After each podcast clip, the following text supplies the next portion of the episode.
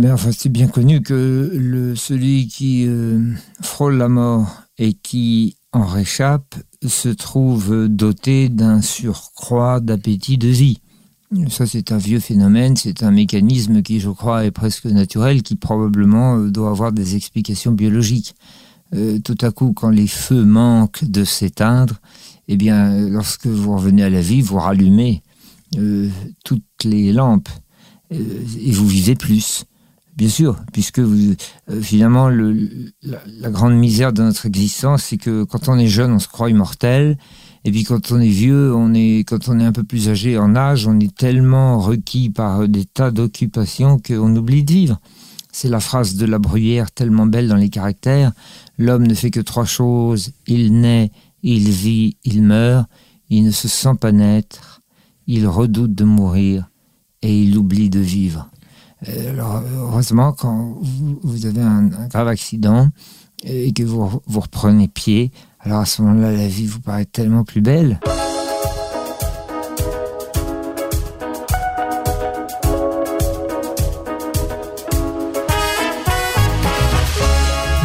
Bienvenue cette semaine encore à un nouvel épisode de Contact, une édition qui vous est présentée de notre sympathique studio parisien. Avec nous, Sylvain Tesson, grand voyageur, aventurier aussi, et qui, pour notre plus grand bonheur, partage depuis plus de 20 ans le fruit justement de ses aventures à vélo, à moto, à pied, en ski ou encore en cordée sur les flancs escarpés des plus hautes montagnes. En 2009, il obtient le Goncourt de la Nouvelle pour Une vie à coucher dehors, ce qui est en soi un programme plutôt amusant que de passer une vie à coucher dehors, vous en conviendrez. 2011, le Médicis Essai pour Dans les forêts de Sibérie. Et puis La Panthère des Neiges, c'est en 2019, est un immense best-seller, des centaines de milliers d'exemplaires vendus. C'est donc dire potentiellement beaucoup de voyages pour vous, parce qu'avec des sous, on voyage. Et aussi couronné par le prix Renaudot. Alors, assez de ce tableau de chasse. Bonjour, Sylvain Tesson. Bonjour. Je suis très content de vous retrouver en face de moi. Merci de votre invitation dans cette cave. Ah oui, effectivement, sous les combles. C'est peut-être le comble. Je suis heureux parce que aussi piqué de cette euh, envie du voyage depuis toujours, euh, la fuite comme prétexte à l'existence. Est-ce que c'est possible? Oui, c'est pas très original et c'est pas très courageux. Ça manque un peu de noblesse mais c'est un programme de vie qui permet de n'être euh, jamais dans le sentiment de s'éterniser et de ne jamais manquer euh, ni d'occasion de voyager, ni de raison de le faire, euh, puisque le mouvement lui-même constitue une raison. Ah, je sais que vous l'aimez beaucoup, le mouvement. Vous dites d'ailleurs qu'il n'y a rien comme le mouvement pour éviter que les idées ne tournent en rond. Oui, c'est d'ailleurs une vieille euh, euh, opinion que l'inspiration naît de la mobilité. Euh, la preuve d'ailleurs, cette idée-là a été formulée merveilleusement dans une considération inactuelle de Nietzsche. Souvenez-vous, Nietzsche s'en prend à Flaubert parce que Flaubert défend l'idée inverse, mm -hmm. qu'on écrit bien uniquement rivé à sa table de travail dans la concentration de la sédentarité, et Nietzsche traite Flaubert de nihiliste en lui disant je te tiens nihiliste, tu restes dans ton fauteuil alors que moi mes idées me viennent en marchant. Mmh. Euh, en fait le mouvement c'est la, la panique de devenir un cul de plomb. Alors on se lève, on part et on espère, peut-être naïvement, mais on espère que l'effort physique, que la piste, que le défilement du paysage et la variété des euh, émotions que l'on captera vous procureront l'inspiration. Un cul de plomb, ça vous a jamais guetté? Mais parce que euh, je, je m'ébroue du verbe s'ébrouer, mmh. je m'ébroue euh, en essayant à chaque fois d'éviter que mes pieds deviennent des enclumes, mon, cul, mon cul une masse de plomb, et c'est cela que je demande au mouvement. Euh, mais c'est broué, c'est donc effectivement se secouer un peu, c'est-à-dire aller contre l'espèce de force d'inertie qui peut rapidement nous gagner. Oui, mais cette force d'inertie, euh, c'est la cause d'un effet qui est pire, parce que les effets sont toujours pires que les causes, euh, et qui est le, les habitudes que l'on finit par prendre et qui finissent par devenir euh, vos systèmes de d'existence. Et euh, le mouvement, c'est ça l'image que l'on voit quand on imagine une bête qui s'ébroue, mm. quand on voit le chien qui sort de l'eau, quand on voit l'oiseau, c'est une, une, image si belle, l'oiseau au bord de la mare qui fait sa toilette et qui s'ébroue. C'est ça qui est merveilleux, c'est de laisser tomber les, les, gouttes d'eau euh, de l'habitude pour filer euh, un peu maladroitement l'image. Vous avez déjà dit, parlant de s'ébrouer, mais aussi peut-être de ce qui est devenu un programme de vie, être fidèle à ses serments d'enfant avec son corps d'adulte, voilà le défi. Alors, quels étaient les serments d'enfants Vous qui avez tellement aimé les enfants du capitaine Grant de Jules Verne, quels étaient les, les vôtres de serments d'enfants? Oui, alors j'ajoute avant de répondre précisément à votre question que euh, il s'agit d'être fidèle à ses serments d'enfant avec un corps et des moyens d'adulte, pas uniquement d'ailleurs des moyens euh, pécuniers, mais des moyens euh, musculaires, physiques, intellectuels, spirituels, enfin, c'est-à-dire de mener la barque de son existence avec le, les, les, capacités de l'adulte, mais en restant serment, en restant fidèle à l'étoile de l'enfance. Alors, vous posez la question, quels sont ces serments d'enfance? Mais vous avez, comme d'habitude, vous avez donné la réponse dans vos questions, parce que comme d'habitude, déjà après quatre questions, vous avez l'habitude de mes questions? Oui, parce que je, je, je, les décèle. Donc ça y est, je vous ai percé et j'ai bien vu que l'épaisseur de vos questions permettait finalement d'opiner du chef, puisque elles contiennent nos, nos, propres réponses. Mais attention, c'est un compliment que je vous adresse. Alors maintenant, je reviens à cette histoire du serment d'enfant. Euh, vous l'avez bien dit en parlant des enfants du capitaine Grant, ce très beau roman de Jules Verne où les enfants partent à la recherche de leur père. Euh, on pourrait citer un, autre grand roman de l'enfance qui est évidemment Tom Sawyer de Mark Twain, mais il y a aussi, on, l'oublie davantage parce qu'il est plus lointain et puis on le lit trop jeune, c'est L'île au trésor de hmm. Stevenson. Eh bien ces trois romans-là, le capitaine Grant, euh, Tom Sawyer et L'île au trésor, tracent le, blason du serment de l'enfance. C'est le goût de l'aventure, le goût de l'inconnu et le goût d'une certaine esthétique faite de pirates, d'îles désertes, de canoës sur la mer, de jungle, euh, c'est-à-dire en fait une sorte de, le monde pris comme un cabinet de curiosité, euh, frappé de motifs euh, superbes, vibrants, électrisants, des, les tempêtes, les, les chasses au trésor, les jungles. L'aventure. C'est ça, l'aventure et toute sa panoplie euh, esthétique. Alors évidemment, on peut trouver ça infantile, parce que le problème, c'est que derrière l'enfant, il y a l'infantilisme. Euh, derrière l'enfant qui ne grandit pas en tout cas. Mais après tout, tant pis, moi s'il faut que je réponde au procès de l'infantilisme, ben, j'y répondrai. Euh, moi, en disant coupable Bien sûr, je suis coupable d'infantilisme. On peut, pourrait peut-être dire de juvénilisme si j'étais moins dur avec moi-même. C'est mieux que d'être coupable de sénilité précoce entre vous et moi. Hein. J'ai l'impression qu'il vaut mieux être coupable d'esprit de, de, de, d'enfance tardif, vous avez raison, que de sénilité précoce, je suis bien d'accord. Et puis un jour, il y aura la mort subite du vieux nourrisson qu'on a continué à être. C'est comme ça que vous vous percevez aujourd'hui, cinquantenaire, un vieux nourrisson? Non, mais euh, je, enfin, j'espère pas, parce que comme si j'étais un. Comme les, les, sages qui deviennent des vieux bébés chinois. Euh, on, voit bien cette, cette imagerie à laquelle je fais référence. Non, moi je trouve que l'enfance est frappée de ce motif esthétique très fort, qui est à la fois un motif qu'on retrouve un peu chez les gitans, parfois dans les poèmes des gitans. Je pense à Alexandre Romanès, qui avait commencé un de ses recueils de poèmes par Nous autres, les gitans. Nous aimons le sang et l'or. Eh bien ça, je trouve que c'est l'esthétique de l'enfance, quoi. Le, les batailles. Parlez-nous de batailles et de conquêtes. Parlez-nous de jungle et de galions pirates. Tout ça, c'est un peu infantile, mais c'est superbe. Et quand on est un adulte, qui est fidèle à son serment d'enfance, on met en œuvre cette euh, marche vers euh, l'étoile de l'enfance. Alors je sais, pour vous avoir un peu parcouru depuis quelques semaines, que c'est presque un, thème dans, vos interviews et peut-être dans votre vie que euh, de prendre à rebrousse-poil ce bon docteur de Vienne qui s'est intéressé à nos névroses, Monsieur Freud. Alors, je ne ferai pas euh, ici ce que Freud faisait en allant euh, ausculter votre âme. Néanmoins, puisque vous parlez du capitaine Grant et de ses enfants, de la quête du père, euh, je m'intéressais un peu au vôtre qui vous a précédé sur cette terre. Et c'est Guillaume Durand, je pense qu'à la mort de Philippe Tesson, journaliste réputé, disait, je le cite, Il ne laisse aucune œuvre derrière lui il aura passé toute sa vie à écrire sur du sable. Or, vous n'avez pas écrit sur du sable, vous allez laisser une œuvre. Est-ce que c'est une manière de, partir à la recherche de son père que, de faire ce que lui n'a pas fait? Ben, Peut-être. Euh, vous avez raison de, parler du, du, du, bon, du bon docteur viennois, comme vous l'appelez, en disant que moi, il m'a toujours laissé euh, très circonspect.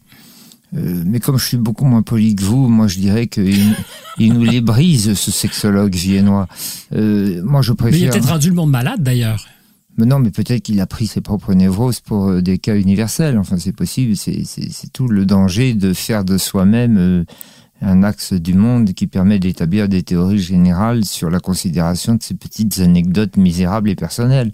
Moi, je préfère au concept de construction de sa propre identité par meurtre du père, qui est le complexe d'Oedipe.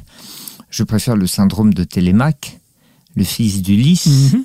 qui pour, se pour construire sa propre identité part à la recherche de son père et euh, essaye euh, non pas de faire comme lui ni de faire au contraire de lui, mais essaye simplement de le trouver pour le connaître. Je trouve ça beaucoup plus beau. Et c'est exactement de ce syndrome de Télémaque qu'étaient affligés les enfants du capitaine Grant, qui n'aurait jamais permis à Jules Verne d'écrire un, roman si beau euh, si ses enfants avaient été affligés du complexe d'Oedipe.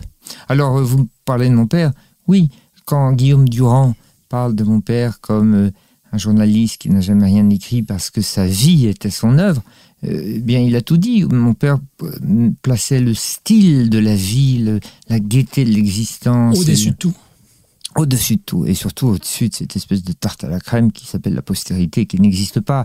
La postérité, c'est l'espèce d'angoisse des médiocres euh, qui espèrent qu'ils continueront, que, que leur existence euh, aura un écho post-mortem.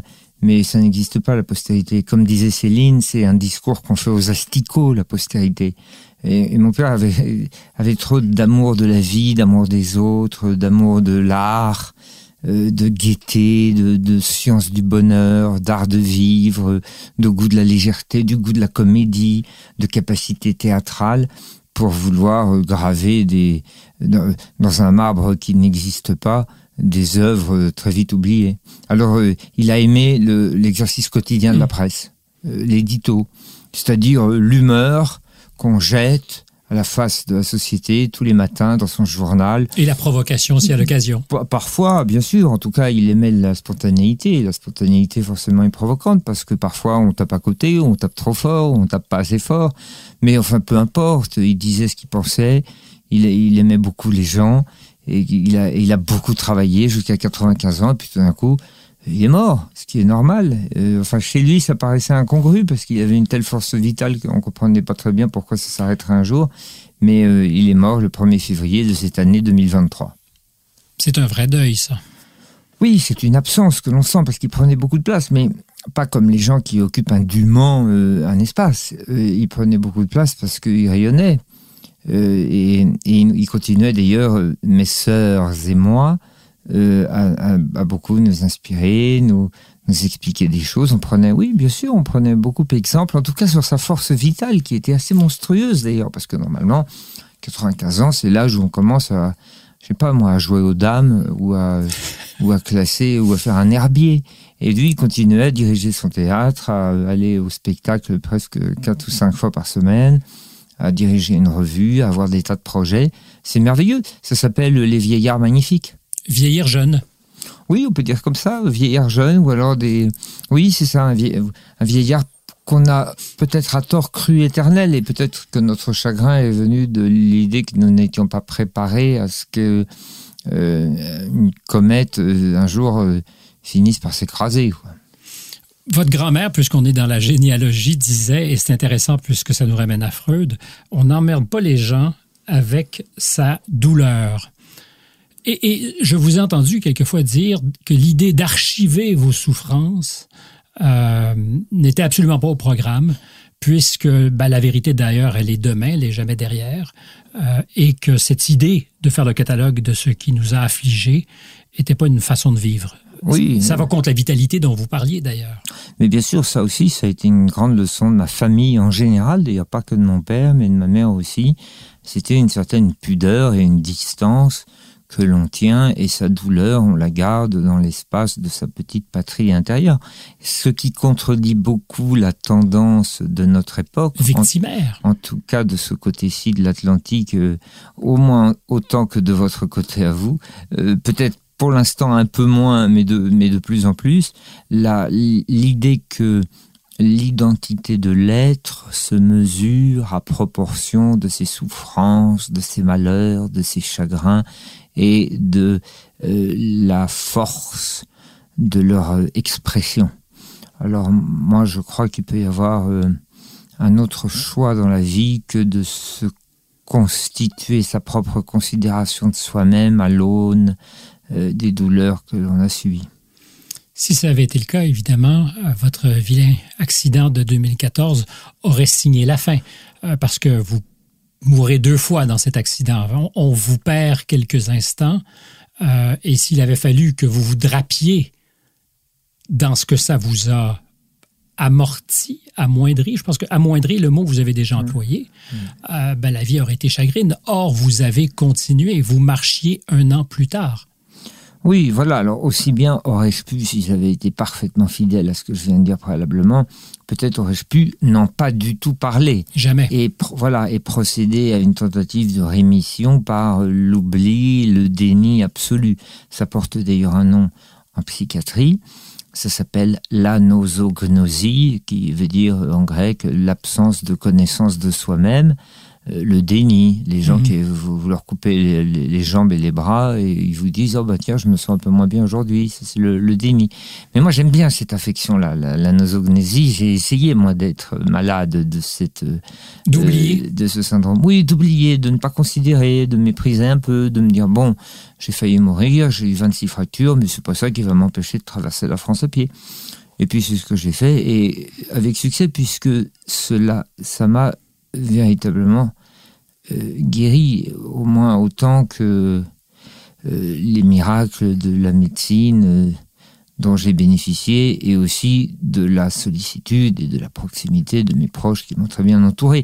Mais ce que je veux dire par là, c'est que l'effort, la marche, mhm. la traversée de la France à pied que j'ai faite après mon accident a été pour moi évidemment un, un, remède tout à fait bénéfique. Il y a une très belle expression américaine où on parle de se bootstrapper de se soulever par les bottes, littéralement.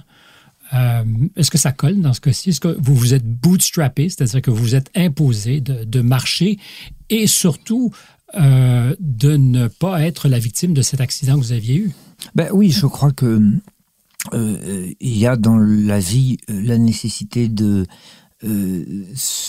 s'imposer des exercices spirituels comme le dit euh, Ignace de Loyola, le fondateur de la compagnie jésuite. jésuite.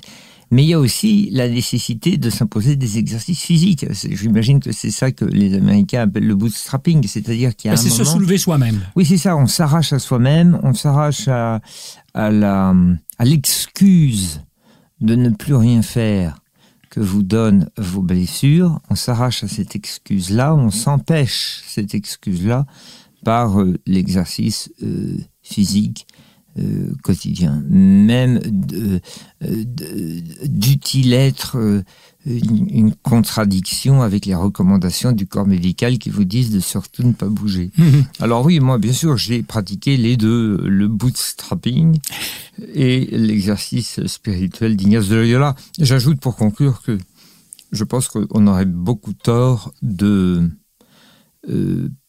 séparer les deux. Euh, c'est-à-dire que précisément vient un moment, notamment dans la marche, où l'effort, lorsqu'il est produit euh, euh, au-delà de vos possibilités et jusqu'au dépassement physique, l'effort devient une forme d'exercice spirituel. Et à contrario, il y a dans dans l'exercice spirituel parfois un, un, effort physique parce que ça requiert une concentration. Donc euh, c'est malheureusement les Français euh, sont tellement infectés par le, le, le, le séparatisme pourrait-on dire, le dualisme cartésien qui vise à essayer de, de séparer le corps, de l'esprit, uh-huh. qu'on on croit opposer les deux. Mais en fait, le bootstrapping est un spirit euh, strapping. Et vous, vous êtes euh, spirit strappé, très clairement. Euh, pour ceux qui ne seraient pas au fait de l'histoire, peut-être de, de, mon côté de l'Atlantique, puis je n'ai pas intention d'abonder de, dans cette histoire d'accident dont vous avez longtemps et souvent parlé. Euh, mais dans les faits, vous frôlez vraiment la mort. Euh... Oui, c'est ça, je suis tombé de, de, presque 10 mètres, sans mettre les mains ni les pieds sur une surface dure. J'ai eu 26 fractures, dont 5 du crâne, beaucoup de, vertèbres, tout ça. J'ai eu, euh, je suis resté à l'hôpital, d'abord dans le coma, puis à l'hôpital pendant presque 5 mois, euh, couché dans un corset, puis après j'ai eu un an de rééducation très difficile. Et puis j'ai encore beaucoup de séquelles. Et puis voilà. Bon, ben c'était une, c'est pas une malchance, hein, parce que c'était une chute. J'étais complètement bourré. J'étais emboissonné, comme on disait au 19e siècle. Et donc c'était une chute qui n'avait rien de glorieux. C'était la conséquence de l'ivrognerie. Ça, ça m'a d'ailleurs fait passer le goût de boire, figurez-vous. Je me figure. Les, les campagnes anti-alcooliques, euh, enfin, il suffit de se précipiter par la fenêtre et puis après, on a, ça vous passe l'envie. Ça passe l'envie. Est-ce que vous êtes déjà jugé sévèrement? Bah, pour ça, pour, en fait, pas pour la, la gaffe, mais d'avoir bu au point où vous perdiez euh, ben, conscience de tout? Oui, euh, oui, probablement. Euh, le, le, simple fait de s'emboissonner tous les soirs, c'est déjà une forme de jugement sévère. Euh, en tout cas, vous appliquez votre peine mmh. tous les matins. Euh, et puis oui, moi j'aime beaucoup l'idée de se juger sévèrement. Euh, si on ne se juge pas sévèrement. C'est votre côté jésuite un peu, donc Oui, peut-être. Enfin, c'est mon côté efficace aussi. Ici, c'est un outil de travail, hein, l'autodépréciation, l'autodénigrement, la lucidité qu'on a à se considérer soi-même. À partir du moment où vous commencez à vous autosatisfaire, vous êtes perdu. C'est la fin des haricots. Voilà. Là, là, là c'est là où il faut vous ébrouer. Parce que si vous commencez. La complaisance. À, si vous com commencez à être complaisant avec ce que vous faites, euh, eh bien, vous pouvez être à peu près sûr que vous n'en faites pas assez. En faites-vous suffisamment? Bah, En tout cas, je suis jamais content de ce que je fais. Et donc, pour l'instant, ça me permet... Ça marche bien, donc J'en sais rien. Je ne sais pas si ça marche bien, mais c'est pas c'est fatigant. Je ne me repose pas encore. Je ne suis pas un être en repos. Euh, fin de cette parenthèse sur l'accident. Vos sens ont été durablement affectés. Euh, Louis, je vous voyais tendre la main au-dessus de votre pavillon. Euh, et puis l'odorat, le goût, tout ça est très fondamental dans la vie, dans l'expérience de la vie. Euh, or, vous dites, ben, peut-être pas au contraire, mais ça m'a donné davantage d'appétit pour cette vie que je n'appréhende plus de la même manière, puisque je n'ai pas les sens que j'avais. Oui, mais enfin, c'est bien connu que celui qui euh, frôle la mort et qui en réchappe se trouve doté d'un surcroît d'appétit de vie. Ça, c'est un vieux phénomène, c'est un mécanisme qui, je crois, est presque naturel, qui probablement euh, doit avoir des explications biologiques. Euh, tout à coup, quand les feux manquent de s'éteindre, eh bien, lorsque vous revenez à la vie, vous rallumez euh, toutes les lampes et vous vivez plus. Bien sûr, puisque euh, finalement, le, la, la, grande misère de notre existence, c'est que quand on est jeune, on se croit immortel, et puis quand on est vieux, on est, quand on est un peu plus âgé en âge, on est tellement requis par des tas d'occupations qu'on oublie de vivre. C'est la phrase de la bruyère tellement belle dans les caractères. L'homme ne fait que trois choses. Il naît, il vit, il meurt. Il ne se sent pas naître. Il redoute de mourir et il oublie de vivre. Euh, alors, heureusement, quand vous, vous avez un, un, grave accident et que vous, vous reprenez pied, alors à ce moment-là, la vie vous paraît tellement plus belle. Alors, je m'y suis jeté à corps encore plus perdu et à bras encore plus raccourcis, mais avec un équipage sensoriel, comme vous l'avez dit, réduit de moitié. Alors c'est à la fois un paradoxe, mais en même temps ceci explique cela. C'est-à-dire que comme je sens moins, il faut vivre plus. Eh bien, il faut vivre plus parce que les sens ont été entamés. Euh, J'ai eu le bonheur de revoir une archive de l'INA où on vous découvre euh, au milieu des années 90, revenant de votre premier long voyage à vélo avec votre camarade Alexandre Poussin, si ma mémoire me sert bien. Euh, et vous dites quelque chose qui, moi, m'a ben, un peu fait plaisir parce que vous étiez plein d'optimisme. Vous dites, c'était un tour du monde contre les idées reçues, parce qu'à l'époque, on aurait pu choisir de rester, considérant que tout avait été vu, tout avait été vécu et qu'il n'y avait plus de terrain incognita. Or, euh, vous revenez jeune avec cette idée que il fallait être là pour lutter contre ces idées reçues. Il fallait aller sur le terrain in situ.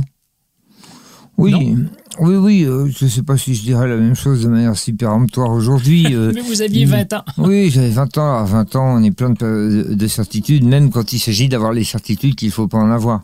Euh, non, moi ce que je dirais si, je si je rentrais aujourd'hui d'un voyage que je ferais à 20 ans, donc c'est une chose tout à fait impossible, mais je dirais que le voyage, y compris ce genre de voyage, c'est-à-dire les voyages au long cours, avec des modes de déplacement très lents, vélo, oui, et très physiques, et relativement sobres, mais c'est une école de vie merveilleuse parce que quand vous avez 20 ans et que vous êtes un jeune bourgeois occidental des grandes capitales européennes, vous, vous réussissez en un an, avec une espèce de principe d'accélération et d'unité d'action, à comprendre, en tout cas à regarder en face la misère extrême, la mort, la guerre, la violence, l'effroi absolu du monde, de l'organisation humaine, et euh, toute chose que, dont vous aviez entendu parler euh, par la fréquentation euh, quotidienne de l'actualité, mais qui restait des abstractions dans votre petit champ merveilleux, dans votre village Potemkin de votre jeunesse. Et moi, je me souviens d'avoir vraiment vu des choses tout à fait affreuses, y compris par exemple la mort à beaucoup de reprises en Inde, en Thaïlande, des gens mourant autour de moi.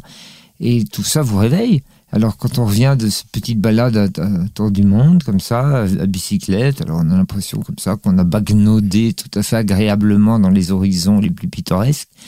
Mais en fait, euh, c'est un retour euh, de flamme. Il y a ce proverbe chinois qui dit que l'homme est comme euh, dans, une meule entre ciel et terre, il est broyé ou poli.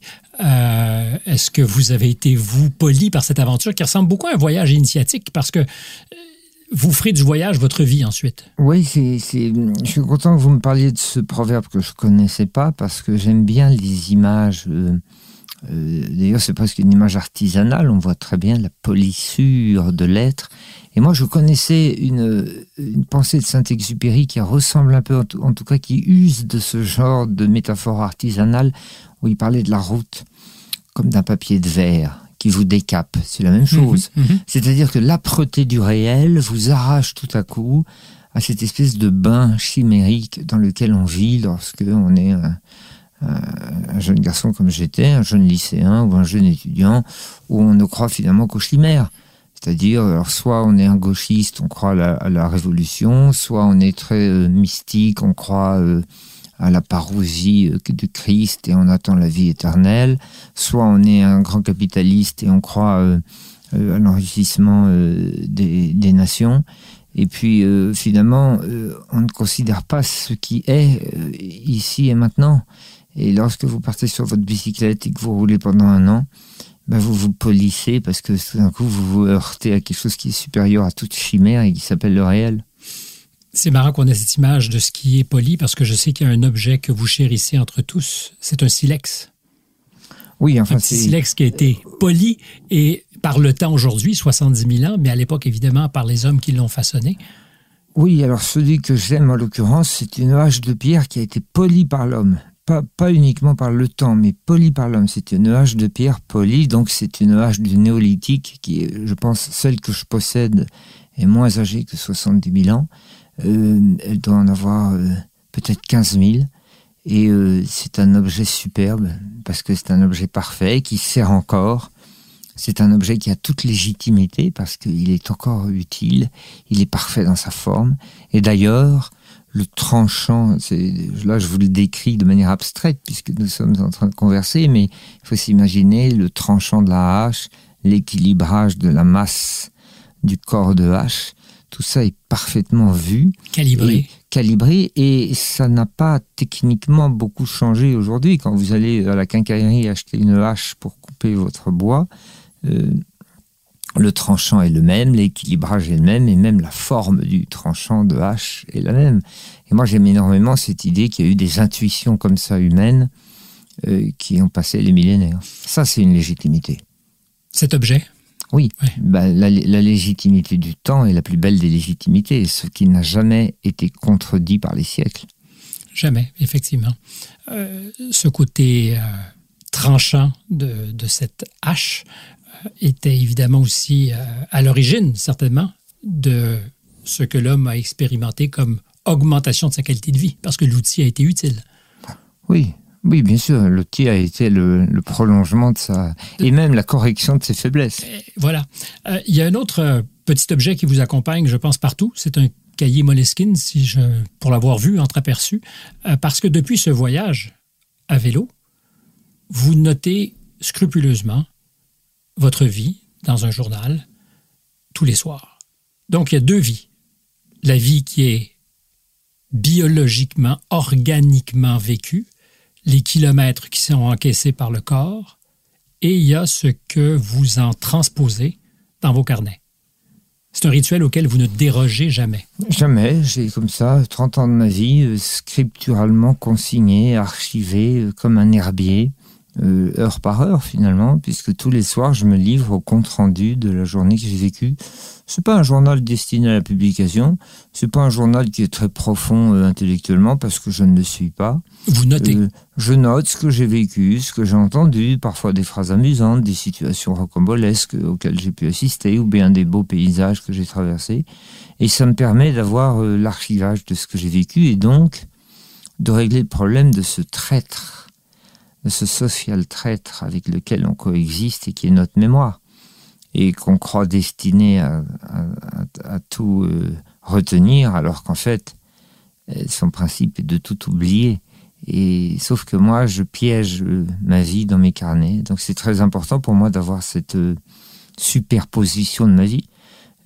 ça me donne même une troisième forme d'existence, puisque vous parliez de celle qui est organiquement vécue, celle qui est scripturalement restituée. Mais j'ai aussi une troisième vie qui est la vie de la, du lecteur de ma propre vie, puisque mmh. régulièrement, je replonge dans mes carnets. Je l'ai fait encore ce matin pour la fin de l'année 2012, sans savoir que vous me poseriez la question.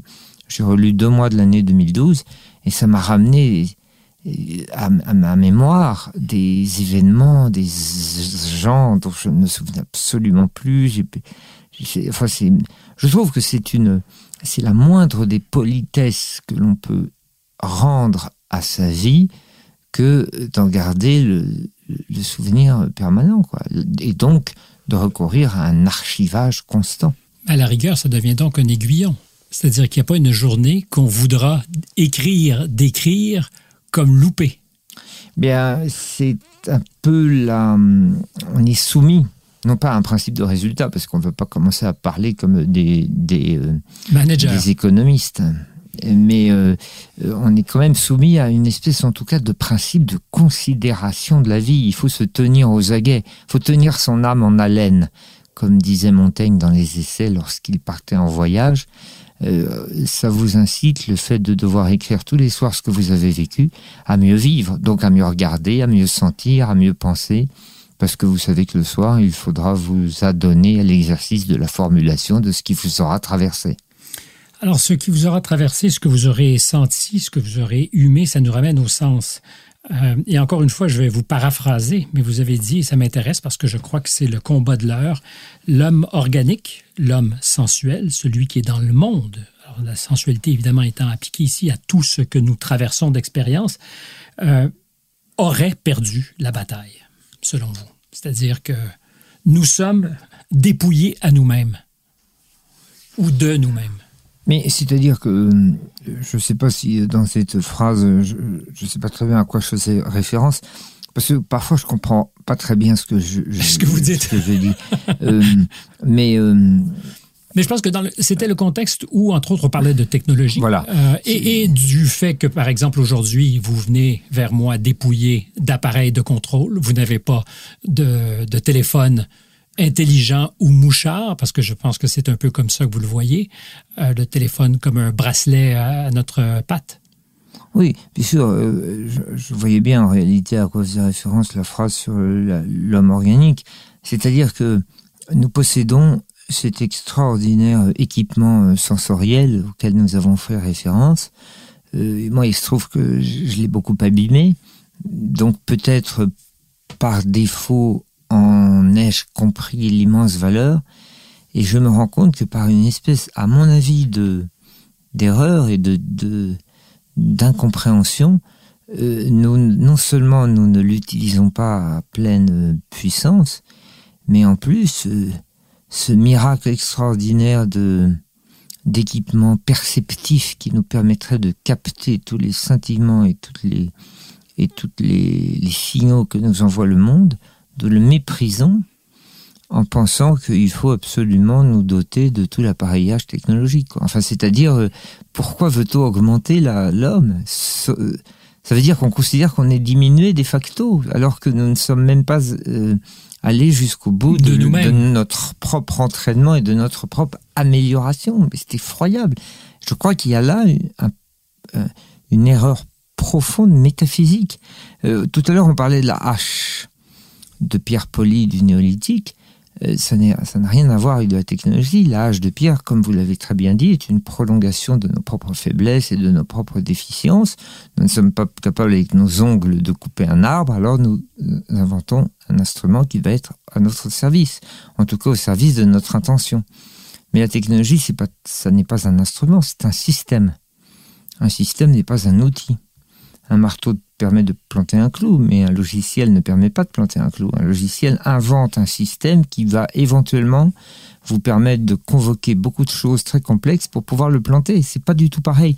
Et à ce moment-là, il y aura une délégation non seulement de votre pouvoir physique, mais de votre intention, de votre capacité d'organisation, de... On se soumet alors? En tout cas, on se diminue. On se diminue, bien entendu. On se soumet certainement. On se, on se vulnérabilise.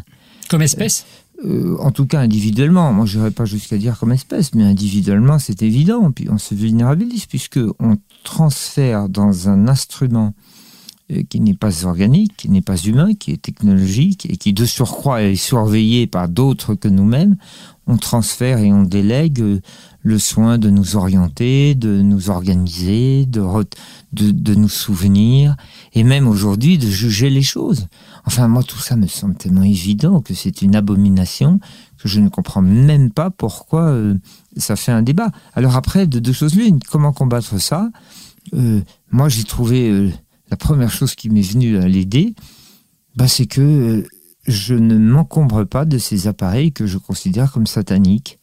Donc je n'ai pas ces, ces, abominations et quand je veux apprendre une adresse, je l'apprends par cœur, un numéro de téléphone, je l'apprends par cœur, un poème, je l'apprends par cœur et quand je veux me rendre d'un point A à un point B, j'ouvre une carte et j'essaye de regarder mes pieds et le ciel, et ça me permet en plus de faire des rencontres. Il y a une carte qui est à l'échelle de celle de l'état-major, c'est-à-dire au 25 millième. Oui, voilà. Ben, Parce que vous avez quand même vos facéties. Un centimètre pour 250 mètres, ça serait optimal pour être capable de voir sur une carte ce que nous faisons réellement de déplacement. Quasiment en temps réel sur la carte, l'échelle au 25 millième, l'échelle d'état-major qui couvre la totalité du territoire français il n'y a que les Suisses, les Italiens et les Français qui, dans le monde, ont le, droit de faire un usage civil intégral du territoire euh, de l'échelle de 25 millième. Puisque la carte est un instrument de pouvoir, évidemment, la connaissance parfaite de son territoire topographique, c'est la première chose que demande le prince lorsqu'il est aux commandes. Et d'ailleurs, les géographes étaient les, les êtres les plus proches des cours royales et des cours impériales et du pouvoir. Vous avez raison. Alors, euh, le 25 millième, euh, c'est une fable euh, qui finalement permet de répondre à la question que vous posez sur la différence entre la technique et la technologie. C'est une technique magnifique qui a requis l'intelligence humaine des arpenteurs, des, des, cartographes, des géographes, des dessinateurs et de l'usager qui les lit, qui apprend à s'orienter Alors que le GPS, hmm. c'est simplement une organisation numérique qui a été programmée par d'autres que vous-même et qui vous enjoint de passer là plutôt que là, au nom de tout un arsenal de calculs extrêmement sophistiqués de ce qu'on appelle l'intelligence artificielle, mais qui n'est pas mu par une intention euh, autre que de vous faire passer par des endroits qui statistiquement correspondent à ce que vous êtes comme euh, en tant que personne consommatrice euh, de choses que vous pourriez rencontrer sur votre route. Ou au nom d'une efficacité qui nous ferait louper le plus beau du paysage parce que c'est plus rapide de, par un autre chemin de deux minutes. Euh, par exemple. Par exemple, donc c'est la négation de tout ce qu'est la vie,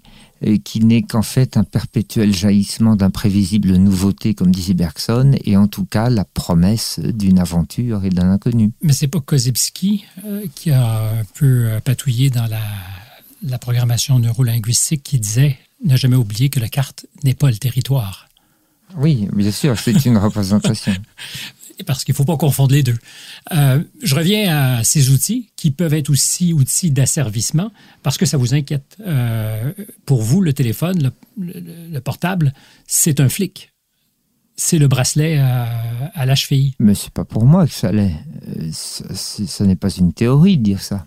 Ah, je comprends que ça n'en est pas une. C'est un fait. Mais c'est-à-dire que nous avons tous accepté de se livrer pieds et poings liés. Pas tous. Pas tous. Nous sommes nombreux, enfin quelques-uns quelques-uns à, ne pas vouloir que une puissance contre laquelle d'ailleurs nous n'avons rien, enfin en tout cas moi je n'ai rien, et puis la puissance s'en fout complètement de moi-même. Mais j'ai pas envie que d'avoir l'émission d'un signal permanent qui euh, pourra permettre de savoir où je suis. C'est c'est quelque chose de c'est pas du tout que ma, vie n'a aucun intérêt. Moi je vis d'une manière extrêmement banale, mais c'est presque un euh, de l'ordre de la de la, de la pensée, quoi. C'est un positionnement euh, intérieur, quoi. Mm. C'est une manière d'être. Mais ça nous amène à quelque chose de fondamental, euh, l'opacité. La, la, volonté, peut-être, de ne pas tout déballer sur la place publique, euh, d'avoir un jardin intérieur, de le protéger.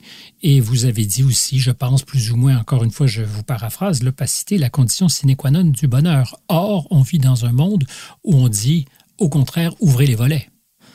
Oui. Non seulement on, nous le dit, mais on choisit d'ouvrir les volets et de s'exhiber.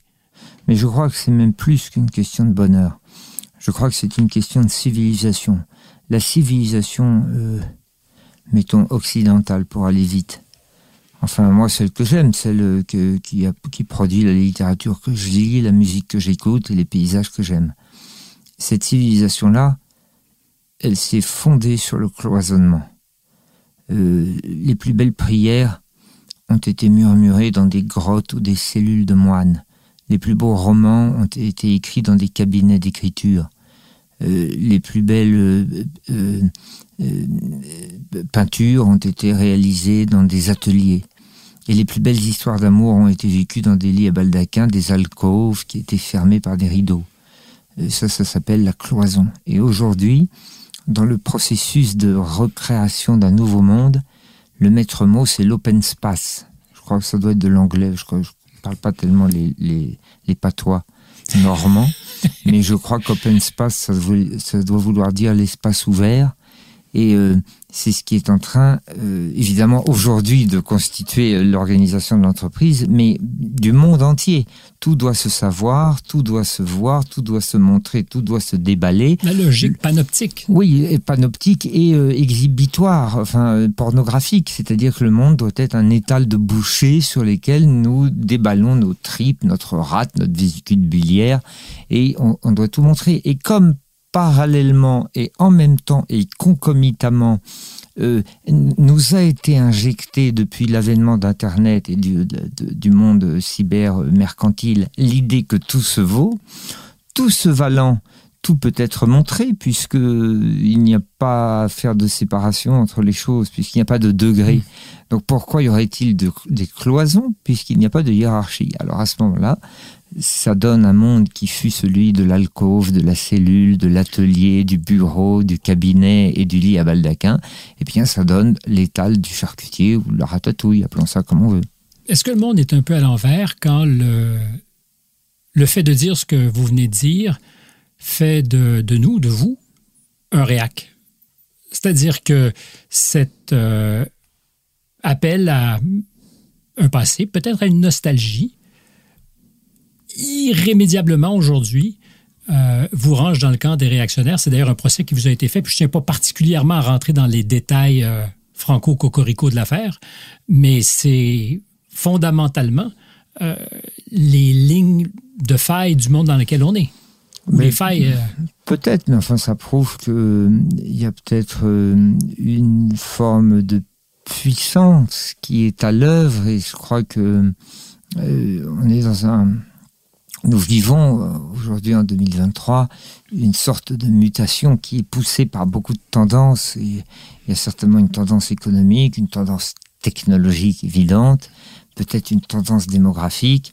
Et tout ça fait que lorsque l'on essaye un tout petit peu d'apporter un regard critique à la tendance, ben on devient hmm. euh, soit le réfractaire, soit, oui, alors le réac, c'est le mot qui est employé. C'est un mot qui vient de la réaction. La réaction, c'est peut-être ce qui permet d'avancer d'ailleurs quelqu'un qui aime tant le mouvement, c'est normal qu'il soit dans une réaction. Oh, puis avec beaucoup d'humour, vous dites préférer vos débuts de phrase à vos fins.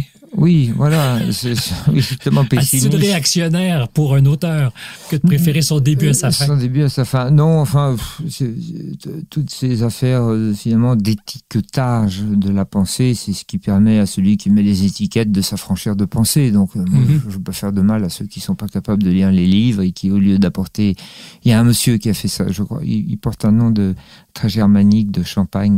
Euh, euh, Veuve Clicquot, je crois. Enfin, je sais plus comment il s'appelle. Ou Krug, peut-être. Comme, euh, oui, c'est pas les canons, hein. euh, c'est le champagne. Alors, il a fait un livre où il me disait que j'étais réactionnaire. Mais il n'a pas tellement lu, alors peut-être il n'a pas les moyens, peut-être financiers, d'acheter les livres. Son éditeur lui a pas payé ah. les, les, livres. Plus difficile encore et probablement plus onéreux, c'est le temps. Peut-être le temps, peut-être le temps. Sans doute est-il capable intellectuellement, puisqu'il est de gauche. Mais euh, il n'a pas pris la peine de lire les livres pour faire une euh, critique euh, littéraire. Alors il met des étiquettes. Quoi. Il faut qu'il fasse de l'entomologie. Parce que ça, c'est la science. épingler. On épingle une cicindelle, une rédu... comme Junger, comme Ernst Junger, un papillon, euh, un tesson.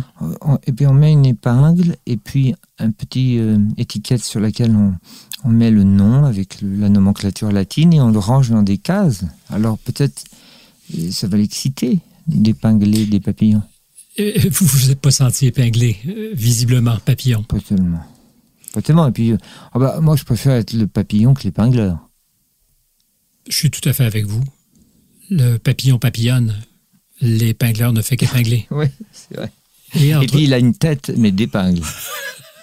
Est-ce que vous êtes nostalgique d'un certain monde?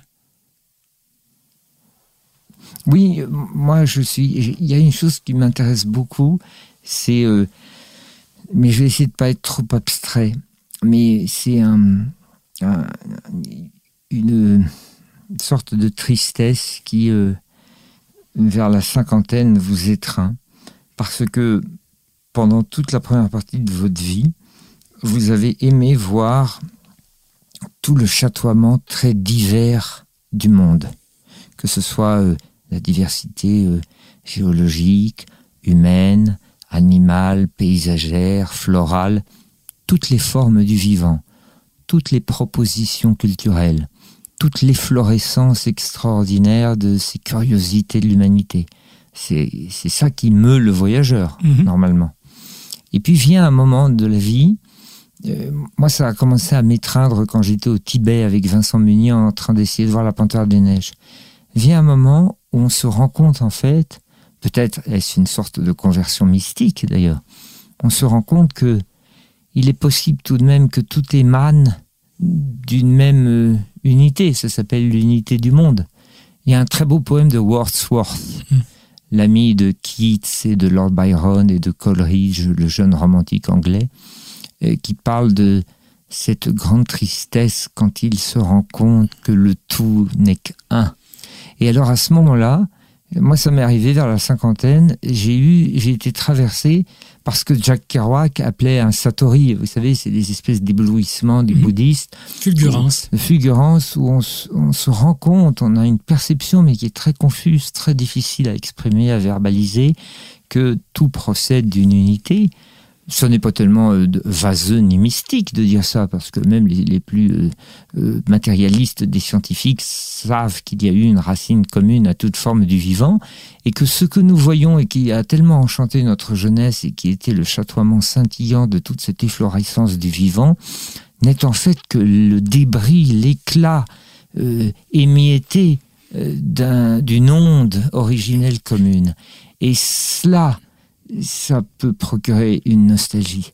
Ça s'appelle la nostalgie de l'âge d'or, la nostalgie de l'unicité, et on s'aperçoit en fait que nous ne vivons que dans un monde de débris éclatés, dont nous avons cru lorsque nous étions jeunes que c'était les magnifiques reflets d'un carnaval superbe, mais ça ne sont peut-être que les débris d'un vitrail blessé.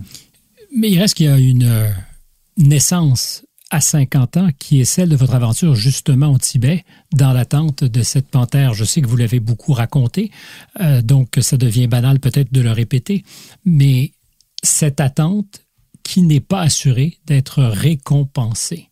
Euh, or, aujourd'hui, on nous garantit le résultat avant même d'avoir déployé le premier effort. Oui, c'est vrai. Et puis moi-même, euh, j'avais pendant toutes les premières parties, les premières décennies de ma vie de voyageur, moi, je, ne voulais absolument pas attendre. Ce que j'aimais, c'était précisément ce que me donnait le défilement euh, euh, athlétique du paysage, me donnait une variété permanente de sensations, d'émotions, de paysages et de spectacles il m'en fallait beaucoup pour mes petits carnets le soir. J'avais besoin. Il fallait les remplir. Il fallait les remplir. J'avais besoin de moissons. Moi, j'avais envie que. C'est pour ça que j'aimais le voyage circulatoire, la déambulation la plus rapide possible, la plus effrénée possible, souvent très athlétique, parce que je savais que je sacrifierais à cet appétit de variété. Et puis tout d'un coup, voilà que Vincent Meunier, le photographe animalier, m'amène voir euh, une panthère sans aucune garantie de résultat, comme on dit dans les conseils d'administration. Euh, alors, euh, je ne savais pas ce que j'allais voir et je voyais que je ne voyais rien et il fallait que j'attende quelque chose dont nous n'étions pas sûrs qu'il vinsse. Alors, évidemment, au bout d'un moment, j'ai commencé à douter et puis peu à peu, je me suis laissé envahir par ce dont nous parlions à l'instant, qui est l'onde unitaire du vivant. Peut-être était-ce parce que l'oxygène me manquait, peut-être était-ce parce que nous étions au Tibet, pas très loin d'un centre de d'un des foyers d'origine du Tao, qui est la grande philosophie de l'unique et de ses mmh. propriétés. Mmh. Euh, alors, pour toutes ces raisons-là, j'ai commencé à, réfléchir à cette nostalgie de ce qui fut et de ce dont nous sommes que les euh, dont, nous ne pouvons plus être les spectateurs puisque le vitrail s'est brisé. vous parliez de variété, je pense immédiatement au jeu des perles de verre et de l'ère de la page des variétés qui était annoncée. On y est résolument les deux pieds dans l'ère de la page de variété. Oui, et dans même l'injonction, dans l'imprécation qui est faite, que tout bouge, que tout change, que tout aille vite, que tout s'innove, c'est la grande dogmatique de l'époque, l'innovation. Rien ne saurait demeurer trop longtemps. Il euh, faut vite passer à autre chose. C'est-à-dire qu'on a l'impression que s'il fallait faire la description synoptique des âges de l'humanité en quelques slogans, on aurait commencé à l'époque antique par le rien de trop euh, apollinien. Ensuite, à la révolution industrielle capitalistique, on serait allé vers le toujours plus. Puis, dans notre époque du XXe siècle industriel, euh, trop de tout. Euh, et puis ensuite, à la fin du XXe du du siècle, ça aurait été le rien ne va plus. Et comme on dit dans les casinos, et aujourd'hui, ça serait le sauf qui peut. Euh, on est passé du rien de trop au sauf qui peut par le toujours plus, trop de tout, rien ne va plus. Alors, je vais vous laisser sur, euh, parce que vous avez cité Woodsworth.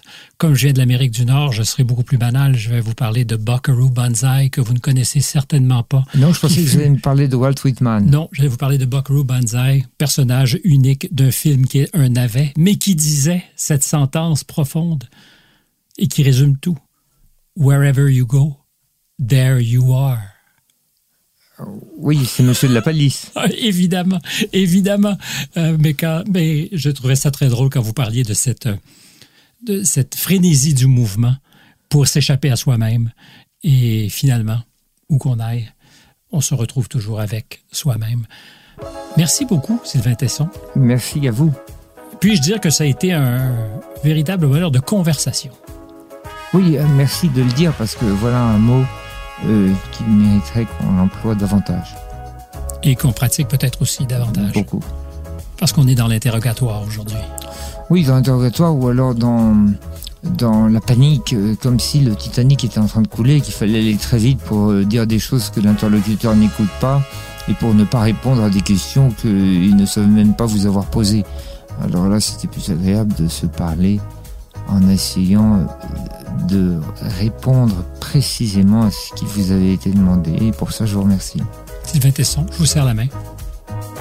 C'est une pointe d'alpiniste, Merci. Merci. Mais voilà, c'est tout pour cette semaine. Était avec nous ici à Paris Adrien Beccaria qui s'occupait de notre réalisation. C'est Jeanne Croteau qui va faire l'assemblage au Canada. Marianne Grenon est notre recherchiste. Stéphane Bureau avec vous. À très bientôt.